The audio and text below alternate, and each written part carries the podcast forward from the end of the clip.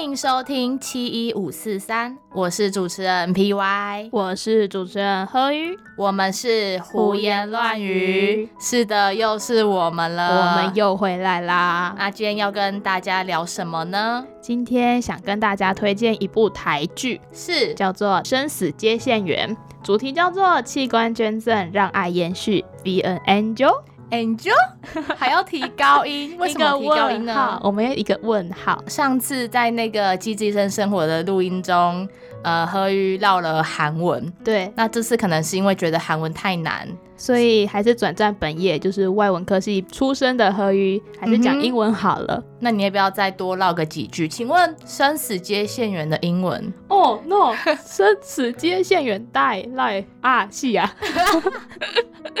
我会念 P Y 现在身上衣服的那个 New Balance 啊，叶配，不要乱叶 配我的衣服。好啦，那我们今天就是要聊《生死接线员》这一部台剧嘛。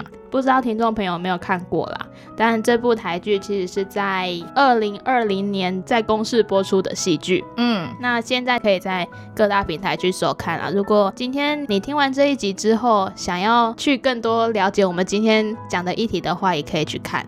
那我们就进入主题喽。好，那刚刚有说到那三个英文字母 New Balance，我是我是说开头那个主题 Be an Angel。嗯，那那个 Angel 为什么是叫 Angel 呢？因为啊，《生死接线员》这部戏里面呢，他们一开始捐赠者叫做 Donor 嘛，就是很正常，Donate Donate，大家都会 Donate 钱钱 Donuts，Mr. Donut，不是。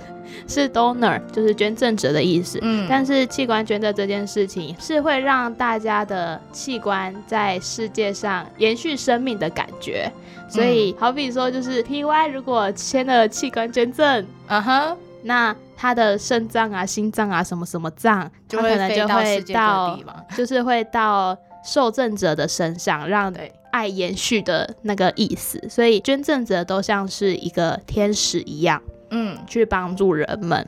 那我们今天的节目呢，并没有要告诉大家一定要去做器官捐赠这件事。对，其实我们不是什么推广处的人员，我们没有什么器官推广，没有，没有，没有。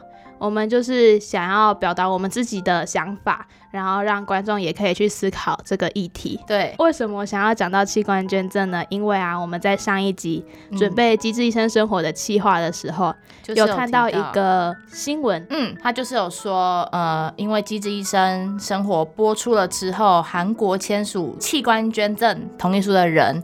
就变得越来越多，嗯，大概是变成多多呢？他们在前六周播出的时候啊，在韩国就有一万六千两百三十一个人去登记了器官捐赠，比起去年增加了三倍以上。那在第七集是比较偏向播出器官捐赠流程的这个片段的时候，仅仅一周就有七千零四十二人参与登记，比起去年多了十一倍。嗯，我觉得现在。不管是台湾还是韩国，其实职人剧的部分好像开始越来越多，而且戏剧的力量真的很强大。对，像看这个就可以知道说，哦，大家因为看了呃《机智生生活》，或者是你是看了《生死接线员》的关系，所以你决定说可能要去器官捐赠啊什么之类的。那 P Y 不知道我们在台湾，因为刚才我们是讲的是韩国嘛，对啊。那在台湾，我们器官捐赠的人数啊，还有器官捐赠的比例，大部分是偏向哪个器官呢？其实，在台湾捐赠器官的人数不是说到非常非常的多，但是我们现在真的是，嗯，如果说器官的部分，肾脏目前是最多人在等待的。统计到二零一九年有七千多人在等肾脏，因为台湾洗肾人数比例还蛮高的。对，之后排名第二名是肝脏，嗯，大家爆肝。大家像我们现在超时工作，对，可能就是设计师或者是熬夜追剧也是很伤肝。嗯，在做这集企划的时候，我们其实有向我们的听众募集一些对于器官捐赠的想法，也有包含我跟 PY 的朋友。对于器官捐赠要不要去捐赠，或者是如果有一天要帮家人决定要不要捐赠的时候的想法是什么样？对，那我们现在就来跟大家分享一下我们粉丝的想法好了。刚刚有说过是，呃，你会想要签器官捐赠吗？为什么？因为我们粉丝听众的回复这边占了百分之一百趴是想要的。嗯是想要还还蛮令人就是压呃惊讶压抑的。哇，大家都想要去做器官捐赠。对，我还想说会不会是就是五五波，你知道吗？嗯一些不想要，一些想要，结果没想到居然大家都说哦，我想要去器官捐赠。嗯，他们就回复说，因为想要把器官就是给更需要的人，我们都已经死掉了，不需要了，但还有人会需要它。嗯，那也有人说，因为这辈子帮助了他人。未来的某一辈子，或许在我绝望的时候，会有看见曙光的机会就是。有点轮有点回轮回轮回的感觉。我这辈子做好事，我下辈子就会遇到好人之类的。，对，就很像那个电影月老啦，就是可能你现在在推广月老哎，没有没有，可能你这辈子是人，下辈子可能会是黑猪蟑猪什么。呃蟑螂或是蝉嗯之类的。嗯，对，那我们这边有一个听众非常的好笑，嗯，他说。因为我想让我的家人 知道不可以笑场。好，我来说好了，我来说。有一位听众他写说，呃，因为我想要让我的家人知道，我还存在在这个世界上的许多角落。我第一个看到这个留言的时候，想说你要不要捐精子或卵子比较快啊？可能会有更多，是吗？对，千千万万个我。哎，那朋友的回复呢？朋友啊，我嗯贺玉这边的朋友比较特别一点，嗯我做了就是我自己的 IG 调查之后，有二十七个人回复我，大概有八成的朋友是希望可以去器官捐赠的。嗯，那要器官捐赠的想法，其实跟大家的粉丝都差不多，就是可以延续生命啊，或是自我展现的一种价值啦。我想要跟听众分享的是。大概有两成的人是不同意的，是为什么？因为有一个我的朋友也非常好笑，因为他觉得他自己的也不见得健康，那那麻烦你去多睡觉，然后就可以帮助大家，不用在这个时候，然后觉得自己不健康就不能做好事了。嗯那也有人觉得人各有命嘛，富贵在即，该承受的就要全然去接受，这也是在人生中的必经之路啦。嗯哼，也有人觉得他觉得人生就是要有始有终，所以想要把呃身体的全部回归到自然。对。嗯那我这边朋友的回复也是跟粉丝的听众一样，占百分之百，哦，超意外。我的朋友，其实你们是特别的一群欸诶。对，因为我这边就是都是说哦，想要器官捐赠，有人就说可能因为因为死了器官不用白不用，但是给有需要的人继续用啊。有点像蜡笔小新啊？我不知道为什么，我就是想要这个语气，因为他这样写，我就想用这个语气说，感觉就是很潇洒。嗯，但是有一个他没有回答我想要还是不想要，他是直接留言，嗯，他就打说，嗯，会舍不得，但不捐也不知道留着干嘛，哈哈哈那个哈哈哈哈，哈哈的部分，唯独这一个是比较没有表达一个立场吧，我觉得比较中立嘛，比较中立，就是他不知道要还是不要，嗯那其他都是很肯定的。因为器官捐赠都是需要经过很长时间的思考才有办法做的决定啦。嗯，那我们第二个题目啊，其实是如果有天必须帮家人做决定是否签器官捐赠的时候，你会同意吗？为什么？嗯我们这边的家人，他们已经可能不小心出意外，或者是呃已经脑死的状态，我们必须帮他做决定，说要不要去做器官捐赠这件事，对，不是说要不要器官捐赠给家人。嗯所以在这边跟大家众说一下。我们这边粉丝的回馈呢，大部分也都是希望可以将家人的器官捐赠给需要的人。有人就说可以一夜人间啊，嗯用不到嘛，可以给需要的人，或是因为爱。但是有一个听众比较特别的回复是。如果家人生前有说过他希望可以去器官捐赠的话，那他就会同意让他器官捐赠。嗯，但是如果没有说过的话，因为会舍不得嘛，就不会同意了。我觉得这个还蛮符合我自己的立场，因为当初看到有个粉丝这样写的时候，我的想法也是差不多是这样子，嗯，大家说的，你死掉了之后，你是希望保留全尸的吗？就是你生出来长怎样，你死掉就应回该回归自然，有始有终。没错，我们这边有两个听众，其实还蛮特别的。他的器官捐赠，帮自己决定要不要器官捐赠，跟帮家人决定要不要器官捐赠是不一样的答案。对有，一个听众觉得自己可以器官捐赠，是因为可以帮助别人，就等于帮助一个家庭的感觉。嗯哼，但是要不要帮家人决定呢？他们他觉得他的家人会痛，所以他舍不得去帮他的家人做这件事。还有一个听众也很特别，是他可以为自己器官捐赠，但是家人不可以，是因为他觉得很珍惜，当时已经失去家人了嘛，已经在非常难过的情绪底下，不希望自己的家人再从他的身上剥夺掉一些什么东西。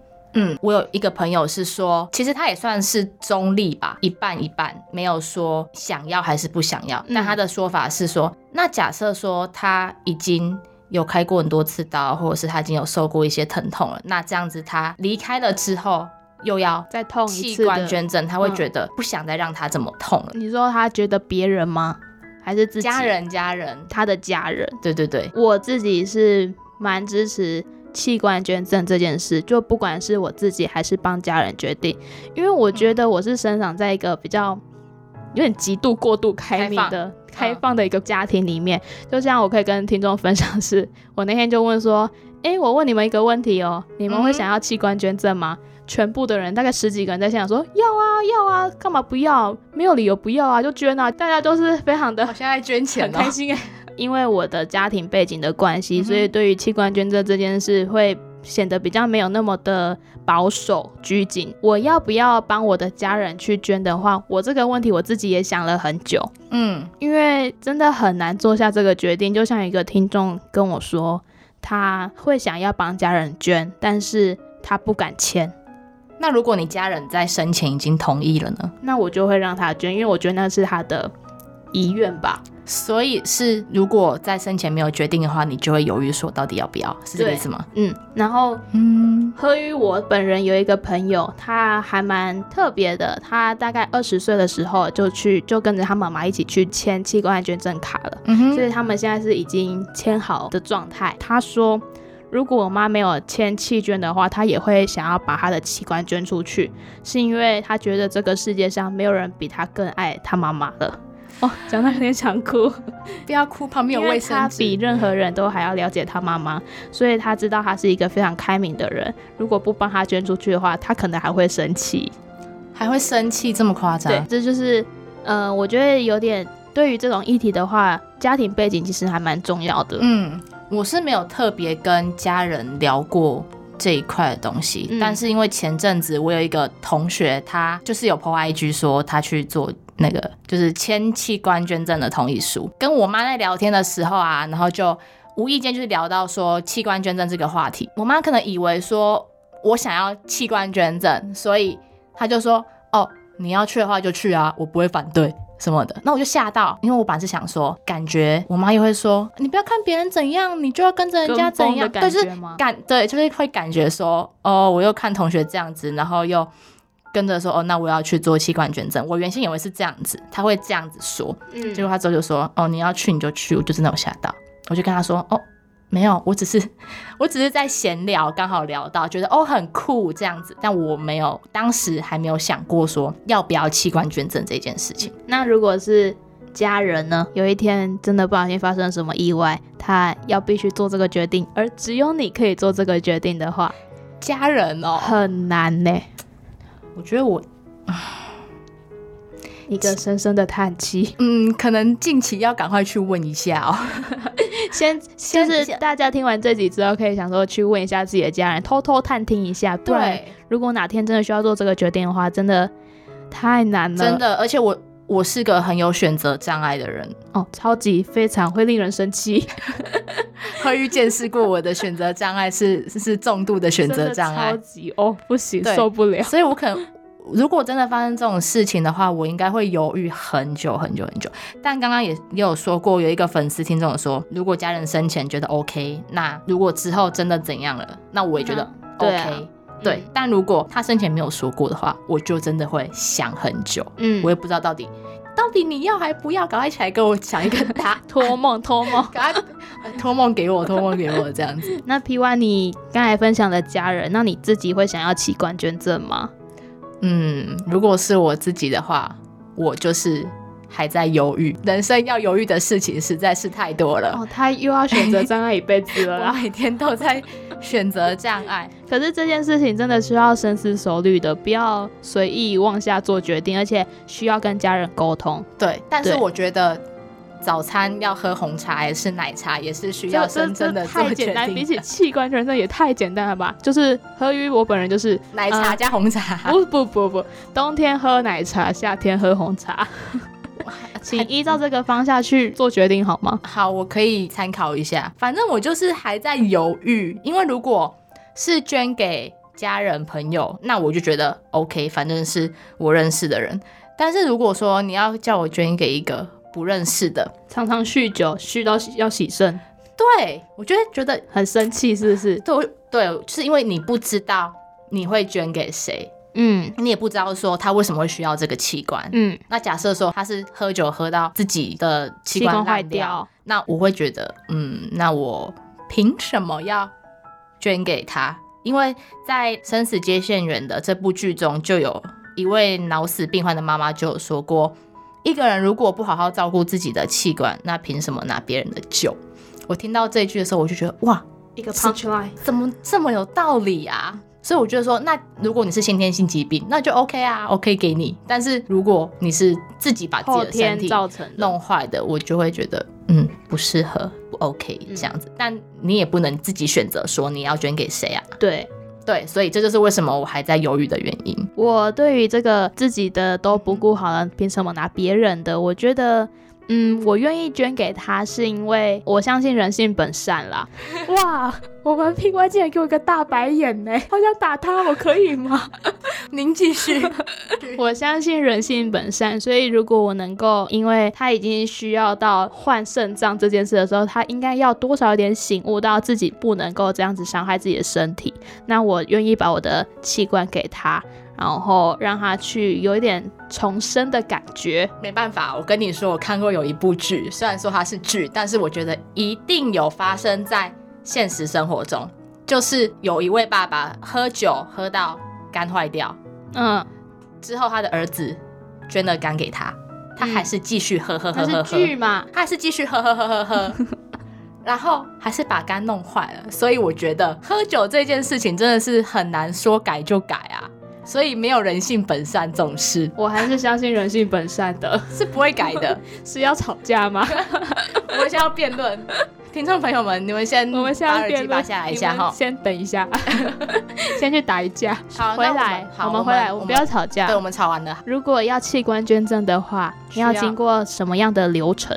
嗯嗯哼，，P Y 豆走。嘿，一开始当然要先询问意愿啊，你不能直接哦，他可以器官捐赠，好，摘好 OK 摘对啊，没有这么草率的。太不尊重了吧？一开始会有嗯协调师，他会发掘潜在器官捐赠的病人，嗯然后医师会评估，或者是说家属主动提出，然后 OK 了之后会通知本院器官移植小组的一些成员呐、嗯，去做协调。器官移植小组里面就会有专业的器官捐赠协调师，那他的嗯主要工作呢，就是在评估病患符合捐赠条件的时候呢，向家属说明呃器官捐赠啊、脑死判定的一些流程。然后你因为协调师他必须面对的是家属嘛，那嗯家属当时已经在非常悲痛的情绪底下了。你还要问他说，家人的器官要不要捐出来给其他人？这时候其实他的立场非常的尴尬。对他们好像也不能说一定要捐，但是不捐，那另外一个生命也在等待对我觉得这比推销东西还要直销。比直销那种推销还要更困难吧？，对，协调师他面对的是家属嘛，如果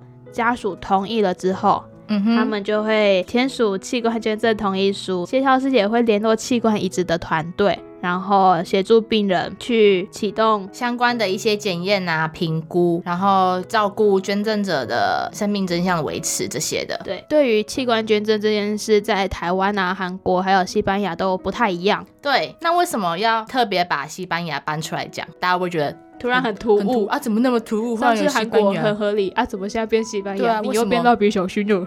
为什么不是法国？为什么不是美国？为什么要讲西班牙？好，因为西班牙呢是弃捐率最高的国家，嗯，西班牙非常的特别，超特别的欸。他们推定的就是同意制。嗯，如果你生前没有表示任何的不愿意的话，那你如果脑死的情况下，医师就是可以依法的摘取你的器官或组织捐给别人。对。你没有表达不愿意，那你就是同意。其实简单来说，就是西班牙少了询问意愿这部分，他们就是直接跳步骤，直接跳跳跳跳跳跳到最后面。好，开始。那在南韩呢？呃，它跟台湾一样，都是需要经过本人的同意跟不同意，不像西班牙只有同意。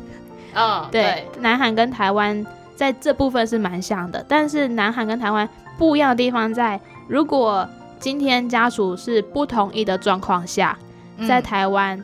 你还是就你就是不能执行器官捐赠，而且我们在台湾需要两位近亲的家属去做同意这件事，但是在南海，只要你本人同意的话。你的家属是不得干涉你的决定的。对对对对，所以在南韩的弃捐率应该会比台湾高啦，又再比台湾高一点。对，然后接下来会做脑死判定，脑死判定呢要有两次。那如果你是意外死亡的话，不是你是，嗯，如果今天是意外死亡的话，那那位病患需要经过检察官的同意才可以进行脑死的判定。对，那经过脑死判定之后呢，就是进行我们的捐赠手术，重头戏，医疗团队就会去手术室做摘取器官的手术。大家可能会想象说，如果今天真的都死掉了，嗯，那。手术的过程中会不会上麻醉啊？因为刚才有提到，听众会觉得他们会痛嘛。其实他们会上麻醉。器官捐赠的手术都跟一般的外科手术是一样，都是会上麻醉，然后最后也会进行缝合的动作，所以不会因为器官捐赠你的尸体就会变烂烂的，就是七块八块的在那边，它都是一个很完整的大体啦。而且他们会有一个仪式，在动手术之前，这是我看那个生死节选里面讲的，他们会先有一个仪式，然后他们会围着捐赠者，然后就会说，哦，我是台中荣总医院的巴拉巴拉巴拉，我是高雄长庚医院的呃王晓明，医生们都会先自我介绍，对，然后然后会说我今天是来摘取哪一个部分，大家都会向捐赠者说明好之后才会进行手术，经过手术之后呢？就要进行到家属的关怀了，这是非常重要的一部分。对，在台湾的医院里面，如果你有做器官捐赠这件事的话，其实医院都会给予丧葬的补助。多少钱？嗯，每个医院不一样，它是看医院的是吗？对，但是价钱差不多啦。有些人可能会因为哦有丧葬补助，那我又可以将我的器官。延续到另外一个人的身上，他会觉得其实也蛮不错的，然后就决定器官捐赠，这也是他们决定的原因之一。对，对于家属关怀啊，那医院就会有举办追思会啊，或者每年都会有座谈会。嗯，那刚刚讲那么多，其实应该听众会蛮好奇，说那器官捐赠的项目到底有哪些？器官捐赠的项目其实包含了器官类跟组织类。对于器官，可能就是大家非常熟悉的。心脏啊、肝脏啊、肾脏、肺脏、胰脏、小肠，嗯，这些都可以捐赠。组织的话，就是眼角膜、骨骼、韧带、皮肤，或者是血管、心瓣膜等。对。这些你想不到可以捐的地方，其实都可以捐，哎，真的蛮酷。因为在呃，我之前不知道说原来组织也可以捐。我刚才听到的血管竟然可以捐，血管超酷哎！整个身体其实都还蛮有价值的，对，真的很有价值。大家好好活着啊，好好照顾自己的身体啊，什么意思？什么样的人适合做器官捐赠呢？最基本最基本还是你要符合。